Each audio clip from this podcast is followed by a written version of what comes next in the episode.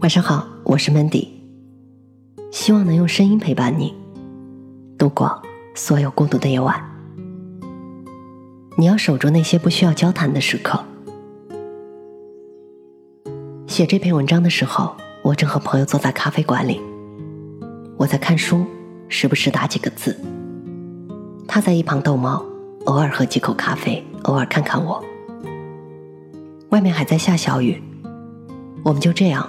度过一整个下午。他是我多年的好友，彼此都深知自己在对方心中重量的那种。很奇怪吧？感情这么好的两个人坐在一起，却并没有热络的谈笑。这就是我们的相处模式。交流不多，见面也不过于频繁，但是我一想到他，就会觉得很亲密。外人或许会觉得这很难理解，但是我们两个人却很享受这些对坐无言的瞬间。能在这个世界上拥有一个连沉默都觉得舒服并且不尴尬的朋友，是一件多么幸运的事啊！而且恰恰是因为我们在日常的交流中被损耗的太多了，这样的时刻才显得尤为珍贵。其实那些硬社交中带着明显意图的交流。是榨干我们最后一丝热情的元凶。曾经有人问我：“你觉得交流有意义吗？”我回答说：“你这句话一说出口就成了反粉，因为你还是试图在跟我交流。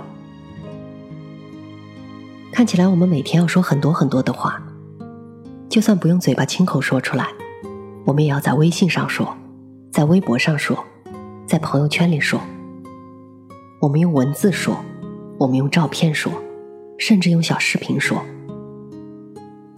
我们是被倾诉与吞没的一代人，我们的生活离不开滔滔不绝的表达。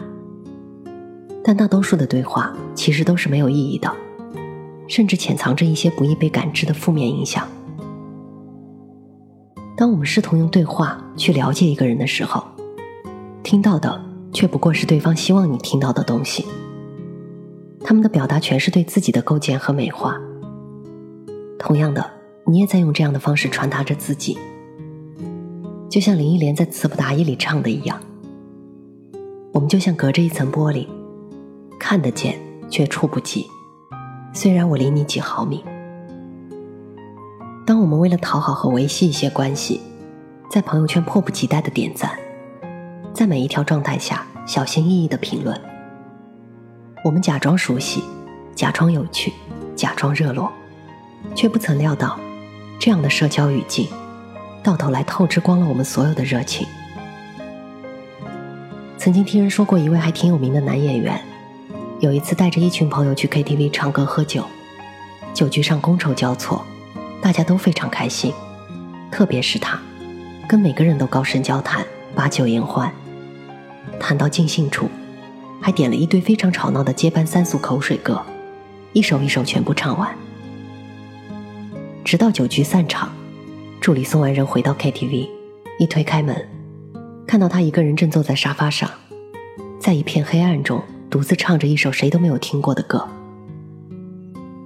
那个场景实在是非常落寞，以至于让那个助理唏嘘了很久。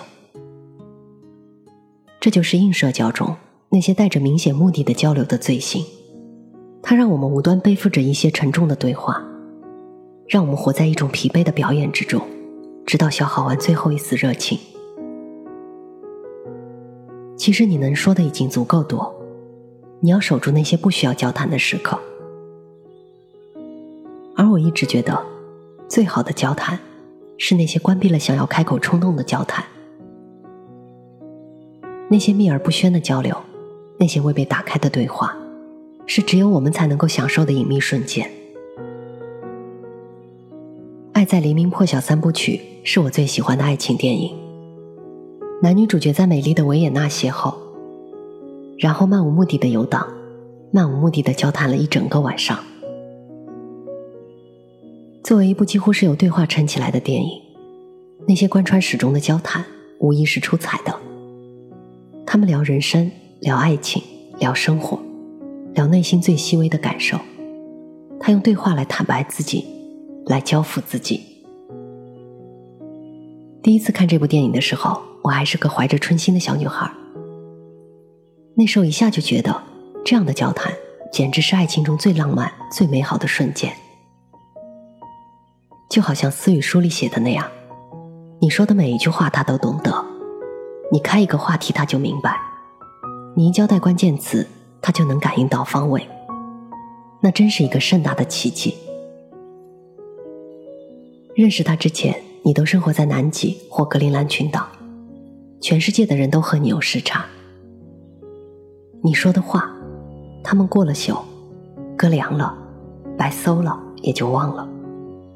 但是这个人呢，他不一样，他和你在同一个经纬。但是直到多年之后，我重新看了这部电影，才有了新的感悟。